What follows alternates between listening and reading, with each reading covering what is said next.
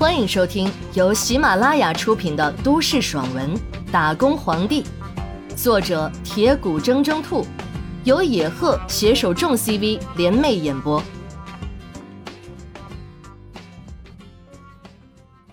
第六十四章，秦可薇冲着管超莞尔一笑，道：“我也没想到他竟然这么没用，还不如小哥哥厉害呢。”哈，美女，你也是这样想的？管超激动的看着秦可薇，只要小美女觉得好，那自己做的就有意义。秦可薇接着鼓励道：“啊，大哥哥，可要好好教训一下这几个臭保安。”另外一边，名字喊完之后，只觉得浑身气力一泄，低着头，无奈的看向李全，说道：“现在。”能放过我的两个同事了吧？我刚才可没有说啊，一定会放过他们两个的。你，名字愤怒的看向李全，李全却悠悠的说：“这样吧，你给我跪下来磕个头，我不仅放了你的两个同事，而且还不用赔钱了，怎么样？”郑立柱愤怒的指着李全：“什么？你让名字给你下跪？”怎么磕个头，十万块不用还了，还能保住你们两个乡巴佬，这还不满意吗？管超凑过来，幸灾乐祸地说道：“刚才秦可薇冲他莞尔一笑，给了他巨大的成就感。这踩人就得往死里踩才有感觉呀。”孙离看着眼前嚣张的两个人，嘴角冷笑，冲着秦可薇做了一个手势。秦可薇收到信号后。像个小狐狸一样，偷偷的退出了围观的人群。李全冷冷的盯着名字说：“跪不跪？再不跪的话，一会儿你们姚部长可就来了，到时候你想跪都没有机会了。”名字已经绝望了，早知道会引起这么多事，他就不和管超顶撞了。现在，不仅自己丢了工作，还连累了两个兄弟。他说：“我，我跪。名字不能跪啊！反正这破保安，我早就不想干了。咱们兄弟可不能被这种小人给吓到啊！名字。”郑立柱吼道：“名字，柱子说的对，你不能跪。”孙离沉声道，心中对李全和管超的恨意直线上升。李哥，你刚来江城，好不容易找个工作。要是就这么丢了，可怎么生活呀？柱子哥这里更不用说了，老丈人还在医院里等着用钱。要是被开除了，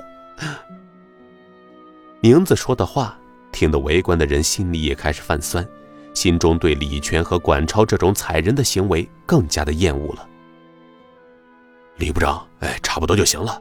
你有没有亲眼看到人家偷你的钢笔？哎呀，就是就是。管超，你这么做也太不地道了吧！为了泡妞就踩人吗？这都到上班时间了，还是抓紧工作吧。那李部长，你那支钢笔就是个镀金的，哪里值那么多钱呀？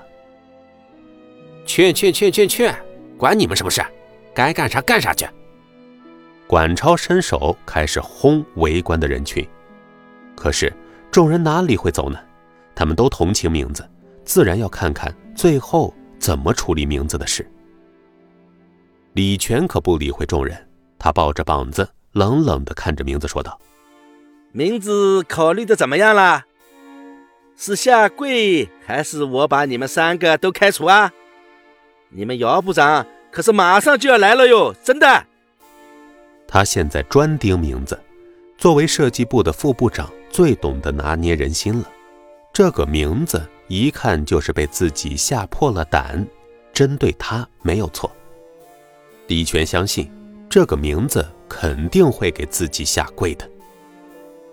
果然，名字听到李全的话，心里一紧，看着围观的人群，再看看孙离和郑立柱，我跪，这就对了嘛，下个跪而已，不仅救了自己。还救了两个好兄弟，来来来来来，都给他们让让地方啊！名字，不能跪啊！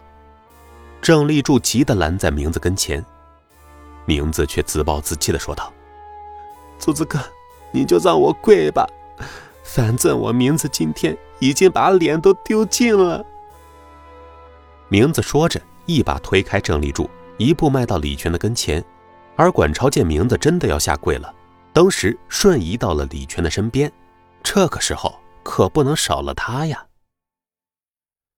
名字看着身前的两人，眼中闪过一丝挣扎，而后眼睛一闭，心下一横，屈膝，在众人愤愤不平的眼神中，跪了下去。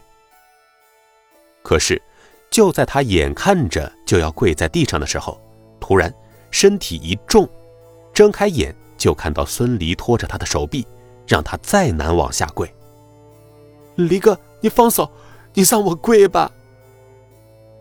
名字，男儿膝下有黄金，跪天跪地跪父母，怎么能给这种小人下跪呢？孙离沉声道。可是，放心，名字，这俩混蛋马上就要倒霉了。孙离冷冷的看着李全和管超。哎呦呵，没想到半路杀出来一个程咬金嘿！本来看在小美女的面子上，打算放过你这个乡巴佬的，现在，哼！管超说着，扭头对李全道：“李部长，姚部长什么时候到呀？”“快到了吧？”李全说着，眼睛一亮，看向电梯。“哎，这不就是来了吗？老姚，这里，这里！”名字一看，保安部长都来了，顿时吓得浑身一软，众人心里更是一凉。人人都知道，保安部的老姚和设计部的李全好到穿一条裤子。众人看向名字和孙离的眼中，同情更浓了。可是有眼尖的人却发现，孙离这个乡巴佬竟然没有丝毫的害怕，相反的，嘴角竟然挂着一丝意味深长的笑。您刚才听到的是由喜马拉雅出品的都市爽文《打工皇帝》，下集更精彩哦。